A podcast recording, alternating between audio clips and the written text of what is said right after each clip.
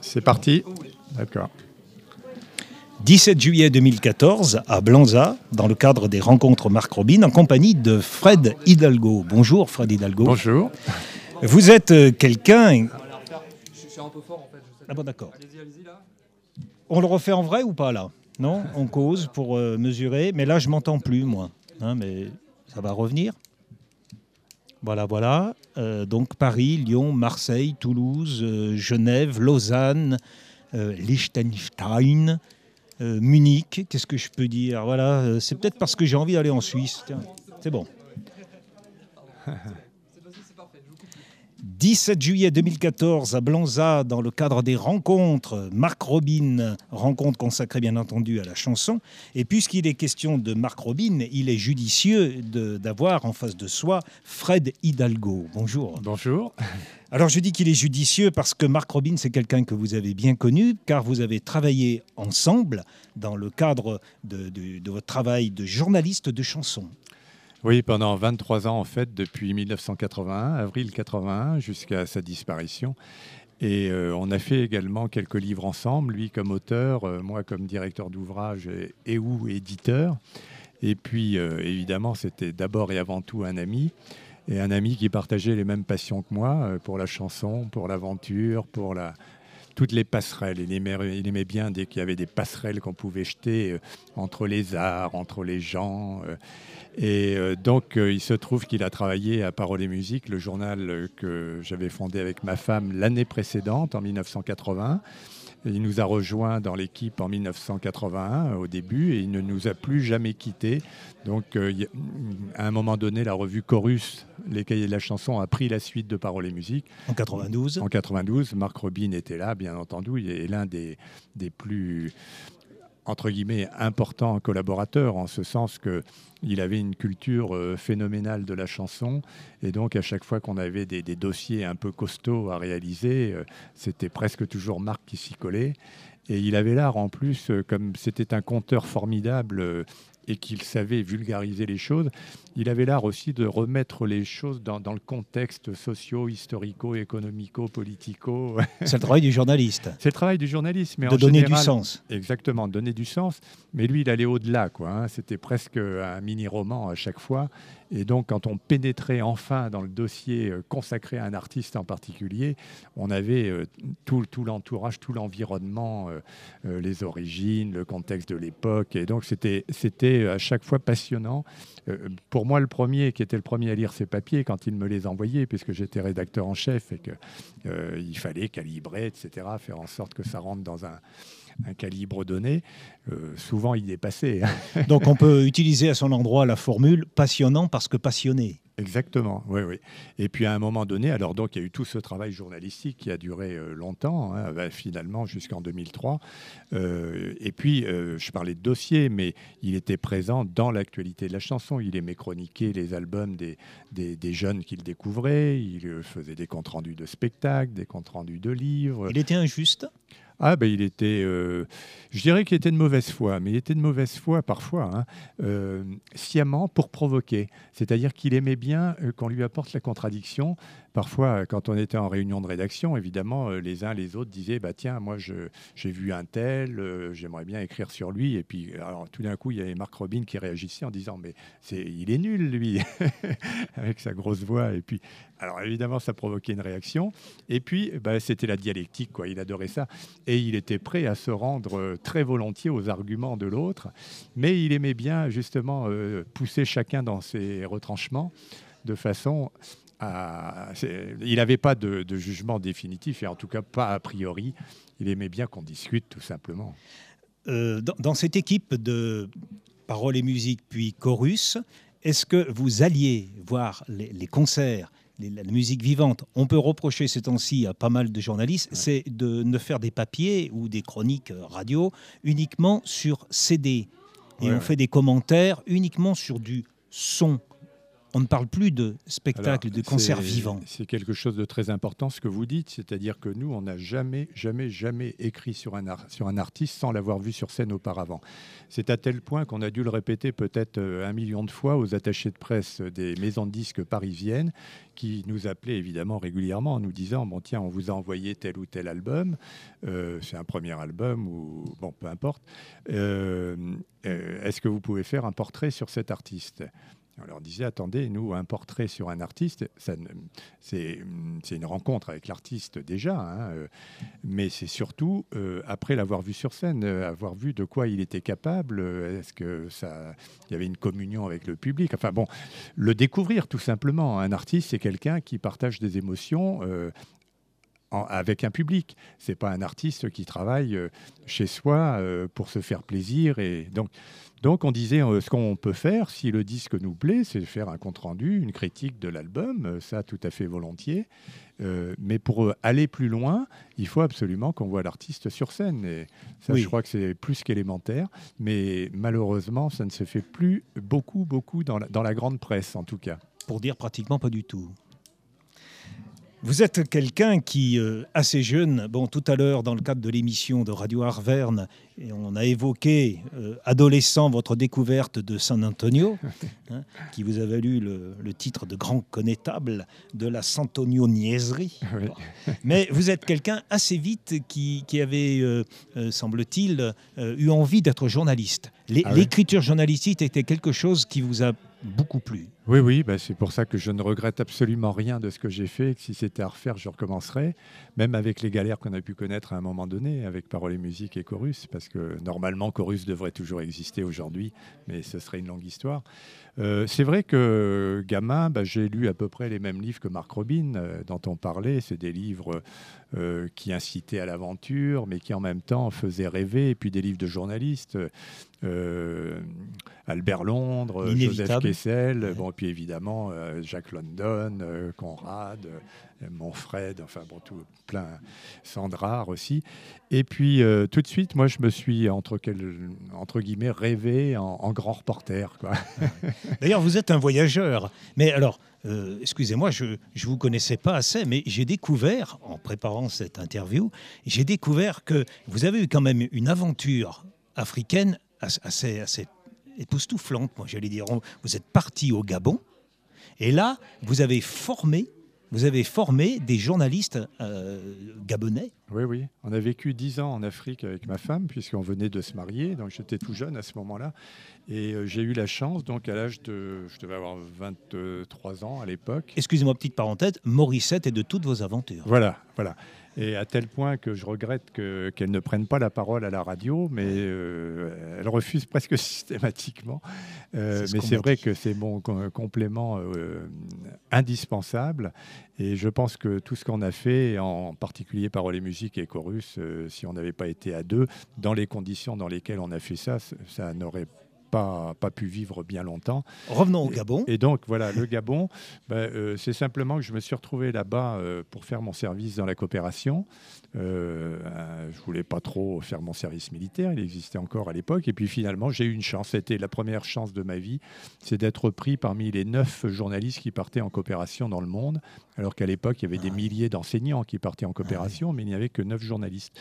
Et moi, je, sortais tout frais et moulu de l'école de journalisme et j'avais fait mes. Je peux vous demander laquelle? C'était l'école supérieure de journalisme de Paris, l'école de la rue de Rennes. D'accord. Et euh, puis donc j'avais travaillé un peu dans la presse régionale, locale, etc. J'avais fait mes premières armes là, quoi, les assemblées euh, de euh, conseils municipaux, les, associations, voilà. Bon. Et puis. Et, euh, et puis au bout d'un an, quoi, après le, quand le service euh, dans la coopération s'est achevé, on s'était déjà beaucoup plu au Gabon. C'était euh, avant le boom pétrolier, c'était un petit pays sympathique. On avait fraternisé avec beaucoup de, gens là-bas. Et il n'y avait pas, curieusement, de, journal, de presse écrite. Il y avait la radio et la télévision. Donc on a proposé un projet, des maquettes, etc. Et puis de fil en aiguille, ben, on a créé d'abord un hebdomadaire parce qu'il n'y avait pas d'imprimerie non plus pour un quotidien. Donc, il n'y avait qu'une imprimerie de labeur, comme on disait à l'époque, qui faisait des, affiches, des carnets de commandes, des cartes de visite, etc. Donc, une imprimerie au plomb, hein, comme, comme on faisait les journaux à l'époque. Et puis, tout de suite, on a essayé de trouver des, des, Gabonais qui accepteraient d'écrire, qui avaient envie, etc. Mais euh, là où ça a pris vraiment de l'ampleur, c'était euh, deux ans après, lorsqu'on a transformé l'hebdomadaire en quotidien national. Là, euh, pendant deux ans, on avait développé beaucoup de choses, à commencer par le réseau de distribution dans le pays, parce qu'il n'y avait rien, il n'y avait pas de journal. Donc créer de la, presse. Tout était à faire complètement. Et puis, il fallait trouver, ça j'avais passé mon temps aussi dans le pays, à sillonner le pays pour trouver non seulement les lieux de distribution. C'était tout simplement les, bazars africains quoi, où, ah on vend de tout. Hein, Et puis, euh, je suis allé voir les, instituteurs, euh, les, gens comme ça, euh, dans, dans, les régions partout, en leur disant Mais écoutez, je ne demande pas d'être d'être le meilleur des journalistes, mais simplement euh, d'être à l'affût de ce qui se passe. Puis vous nous envoyez l'info par écrit. Et on avait demandé aux, forestiers, sociétés de forestiers, parce que c'est un pays de forêt, le Gabon, et qui euh, voyageaient avec des petits avions. Et il y avait des pistes un peu partout dans le pays. Et puis l'aéroport, évidemment, à Libreville, la capitale. Et donc, ils nous remontaient à la fois les ah papiers et les pellicules photos, parce qu'on nous envoyait ah aussi, euh, il y avait des photos, des pellicules photos, et puis il y avait des petites boîtes partout dans les on ne peut pas appeler ça des aéroports, mais sur les pistes, et avec simplement le nom du journal qu'on avait créé, l'Union. Et puis il y avait une grande boîte à l'arrivée à Libreville, et donc on, collectait comme ça. C'était à l'époque où il n'y avait pas d'Internet, évidemment, mais il n'y avait pas de téléphone quasiment avec l'intérieur, il n'y avait pas de fax, évidemment. Mais on travaillait comme ça, et puis tous les, tous les pilotes euh, étaient contents de participer à l'aventure. Et puis, il y a eu en 78 un, deuxième coup, c'est avec la création de la République de Djibouti. Donc, vous étiez fait une réputation. C'est à cause du Gabon qu'on vous a appelé à Djibouti. Oui, oui, oui, parce que, enfin bon, je ne vais pas entrer dans les détails, mais effectivement, euh, à ce moment-là, euh, c'est le ministère de la Coopération qui, m'a téléphoné. Euh, j'étais rentré en France juste parce que nous, on, voulait créer un journal, on l'a fait, et on est resté pendant quelques années le, du, temps où le quotidien a lui-même existé. Et là, il y a une équipe de jeunes journalistes gabonais qu'on a formés, donc effectivement, euh, pour en garder 10 après, qui étaient l'ossature vraiment du journal. On les a d'abord formés euh, longtemps sur l'hebdo, et puis après, on est passé au quotidien. Et, puis, on est rentré en France, parce que notre but, c'était pas de, de, de, vivre de ça ou de rester toute notre vie au Gabon, c'était de créer un journal et de le laisser au, au pays, quoi, au Gabon et donc, on est rentré en France, on a créé un hebdomadaire régional avec ma femme qui s'appelait Forum. C'était à l'époque où on renouvelait un peu la presse régionale en France. Et puis euh, là, j'ai reçu un coup de fil. C'est le seul, euh, seul moment de ma vie où on m'a proposé un travail. On m'a dit voilà, il y a la République de Djibouti, donc, qui devient euh, indépendante. Et puis, ils ont un journal hérité de la coloniale, comme on disait à l'époque. et ils ont envie d'en faire vraiment une presse nationale, quoi, la mettre et est-ce que ça vous intéresse? Alors nous, on avait vécu au Gabon, on avait sillonné l'Afrique centrale, l'Afrique de l'Ouest, mais l'Afrique de l'Est, on ne connaissait pas du tout. Et puis surtout, un pays euh, naissant. C'était la dernière colonie française, finalement, de Djibouti. Donc on a dit oui. Et puis, euh, c'était, euh, certains nous l'ont déconseillé parce qu'il venait d'y avoir un attentat, c'était l'attentat du palmier en zinc. C'était un attentat célèbre à l'époque, euh, malheureusement, parce qu'il y avait eu plusieurs morts. Ça bougeait un peu dans la région. Et finalement, Djibouti a été un havre, de paix entre la Somalie et l'Éthiopie qui se faisait la guerre à ce moment-là. C'était ce qu'on appelait la guerre de l'Ogaden. Bon, bref, on y est allé. On était très, très heureux d'y aller. Donc, j'ai travaillé euh, au journal qui existait, j'ai fait en sorte euh, bah, de, l'améliorer avec les Djiboutiens. Hein, euh, je travaillais uniquement avec des Djiboutiens. Et puis, ça a été formidable au plan humain, au plan personnel. Et, et puis, Djibouti, c'est un pays absolument hallucinant. C'est un morceau de lune, d'ailleurs, sur la, sur la Terre. Et puis, on a même eu droit à un tremblement de terre qui a duré, des secousses sismiques pendant trois semaines, une éruption volcanique. Haroun Taziev est arrivé. On a sympathisé, je suis parti, j'ai crapahuté pendant 7 heures seul avec Arun Taziev. Et au retour, parce qu'on allait vers le volcan, au retour, rebelote. Et là, on a parlé chanson avec Arun Taziev. Il adorait les frères Jacques, il adorait Michel Buller, ah il adorait plein d'artistes comme ça. Et puis, euh, j'ai eu le plaisir de le retrouver ensuite à la dernière des frères Jacques, justement au théâtre de Boulogne-Billancourt en 81. Clin d'œil. Ouais, ouais, ouais. Aventure africaine, aventure de paroles et musique, chorus, vous êtes quelqu'un qui, aimait un peu quand même les défis. Il y a l'aventure aussi auprès des éditeurs. Alors chez Lafon, c'est Gers. Euh, et puis votre propre maison d'édition, euh, Hidalgo euh, Éditeur, mais là consacrée vraiment à la chanson. À la chanson. Ou quelques voilà au spectacle. Oui. Bah, c'est-à-dire que en dehors de tout ce qu'on a dit, notre passion, ma femme et moi, c'est aussi une des choses qui nous a réunis, c'était la chanson. Quoi. Moi, je suis tombé dedans tout petit. Hein. je suis d'origine espagnole, donc les premières chansons que j'ai entendues, ce sont des chansons espagnoles. Mais les premières, très vite, comme mes parents avaient un poste de TSF, comme on disait à l'époque. Tout de suite, ben, je m'en suis, je me rendais pas compte, hein, mais je savais que j'aimais ça. Mais après, bien des années plus tard, je me suis rendu compte que je connaissais tout Charles Trenet par cœur, sans l'avoir jamais vu sur scène et rien, parce que j'ai, par exemple, toutes les chansons de Trenet qui passaient à la radio, ben, je les avais inconsciemment euh, mémorisées. Et puis Brassens, et puis Ferré, mais en même temps que Dario Moreno et que André Claveau de l'époque, ouais, André Claveau.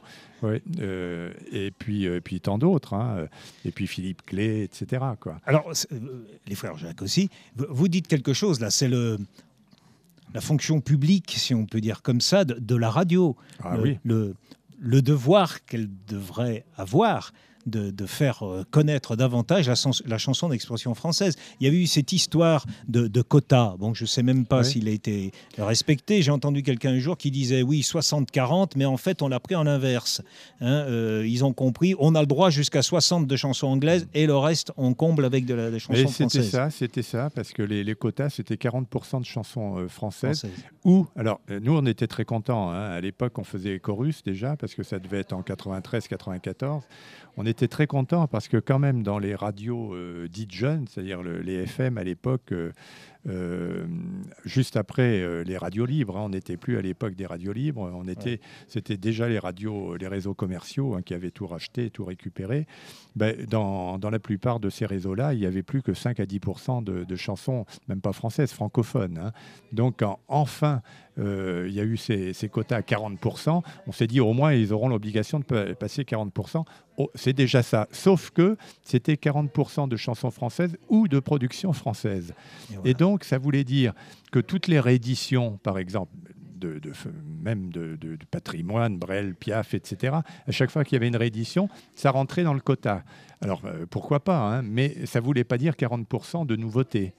Euh, ça, me rappelle euh, l'actualité actuelle avec les, restaurateurs euh, fait, cuisiner sur place ou pas, hein, où on va chercher des produits, mais on les travaille un petit peu. Hein. on, est un peu dans les mêmes logiques. Hein. Voilà, exactement. Oui. Et puis parfois, même c'était détourné parce qu'il pouvait y avoir des, productions en langue étrangère, mais produites en France. Et donc c'était des productions françaises.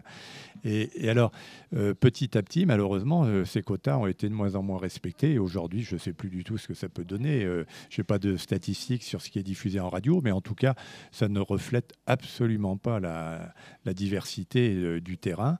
Et quand on dit ça, moi je parle toujours des, médias, des grands médias, on sait euh, desquels on, parle. Hein, euh, bon, c'est les médias parisianistes, hein, parce qu'il y a un parisianisme qui est terrible. On, a toujours cette euh, centralisation de la toile d'araignée, ah hein, avec au centre l'araignée parisienne. Et puis justement, on en revient au début de l'entretien. La plupart des journalistes que je connais, euh, dans, non seulement dans la presse, mais en radio et télé, sont des gens qui ne sortent jamais, qui restent à Paris, chez eux, et puis qui éventuellement vont à des premières, et, mais vont pas euh, dénicher dans les régions, partout, là où ça se passe. Quoi. J'aime bien dire un petit tic de, sur la radio parisienne, on parle de Paris et de la province, comme s'il n'y en avait qu'une autour et qui serait le terrain de jeu de, ces messieurs. Puis en plus, ça a toujours été avec une certaine euh, condescendance euh, quand on parle de la province euh, dans ces médias-là. Alors, cet après-midi, vous avez fait une cause hier sur Marc Robin, cet après-midi, un compte-rendu, on va dire, de toute votre recherche. Donc, c'est un travail de journaliste, recherche sur les traces de Jacques Brel en Marquise. j'ai assisté, et ce que j'ai retenu, il me semble qu'à plusieurs euh, reprises, vous avez insisté, ce qui vous a beaucoup plu, c'est de voir que l'artiste est, devenu l'homme qu'il chantait et qu'il s'est réalisé aux marquises. Bon, alors je suis très content que vous disiez ça parce que ça veut dire que j'ai réussi à faire passer le message. Avec moi. Euh, moi, il y a quelque chose qui va toujours chiffonner et euh, je, ne fais aucun reproche à aucun artiste, évidemment, par rapport à ça, mais euh, je me suis toujours posé la question de l'adéquation entre l'homme et son œuvre. Parce que parfois, je me suis... Permis toujours d'interroger l'artiste, tous les artistes que j'ai rencontrés, les grands en particulier, sur ce sujet-là, parce que il me semble que ce qu'on écrit, ce que l'on produit, c'est le, fruit de ce que l'on est. Malheureusement, ça n'est pas toujours le cas. Un jour, j'ai posé la question à Jean Ferrat, il a essayé de m'expliquer ça. Il m'a dit, bah, il y a des failles, on est tous des êtres humains. Et ça, bah, bien entendu, avec chacun avec ses défauts, ses qualités et avec ses failles. Mais parfois, on a des artistes avec une œuvre magnifique, et puis qui, dans la vie, ont un comportement disons, euh, pas à la hauteur, pour ne pas dire parfois contraire. J'en ai connu, malheureusement, je ne citerai pas de nom, mais euh, qui chantent toujours d'ailleurs, euh, qui font de très belles chansons, mais vraiment dont la nature n'est pas, pas du tout à la, à la hauteur de l'œuvre.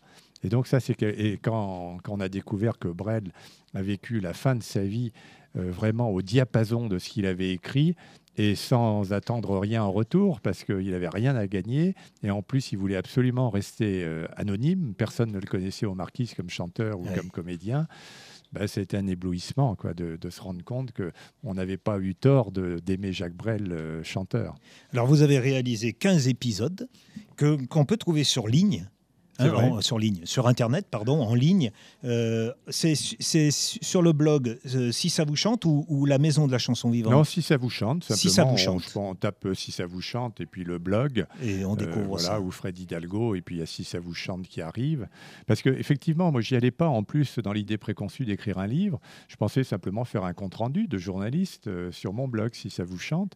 Et puis bah, finalement, j'en ai fait un, j'en ai fait deux, j'en ai fait trois. Mauricette qui me dit Mais tu vas aller jusqu'où comme ça? Et finalement, j'en ai fait 15. mais, mais, moi, j'aime bien ça. C'est vraiment le travail du journaliste. Là. Il, ah, a une idée, il, cherche quelque chose, mais il ne sait pas ce qu'il va trouver. Exactement. oui. Et puis, au fur et à mesure que j'écrivais, ensuite, bah, j'étais frustré parce que je me disais, je ne peux pas m'arrêter, il faut encore que je raconte ça, etc. Et... Pardon, mais euh, l'idée qui me vient là, c'est... Je, ça serait, euh, ça serait extraordinaire de trouver quelqu'un qui n'a jamais entendu parler de Jacques Brel, qui passe d'abord par vos reportages pour découvrir l'homme aux marquises ah et qui, à partir de ça, retourne à l'œuvre. Effectivement, il découvre l'œuvre. On a découvert. Euh, ah, ce serait formidable. Ah, oui. et, de, et, de... voir. Voilà. Qu'est-ce que ça dit à ce voilà, Comment il réagit.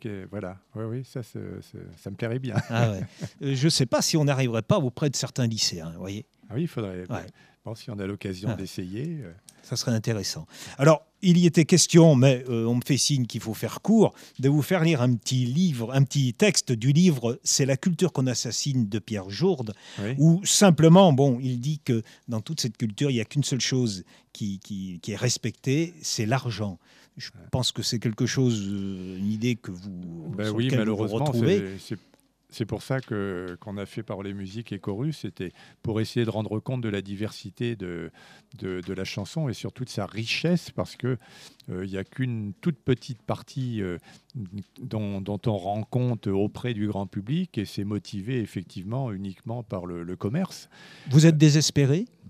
Ah non, non, moi j'ai toujours été optimiste. Euh, euh, comme dirait Jacques Brel, désespéré si vous voulez, mais avec élégance. C'était le titre d'une de, ses dernières chansons, qui est restée une chanson inédite, euh, enfin qui ne figurait pas dans son album Les Marquises, parce que je crois qu'il faut toujours donner de l'espoir, euh, encourager, etc.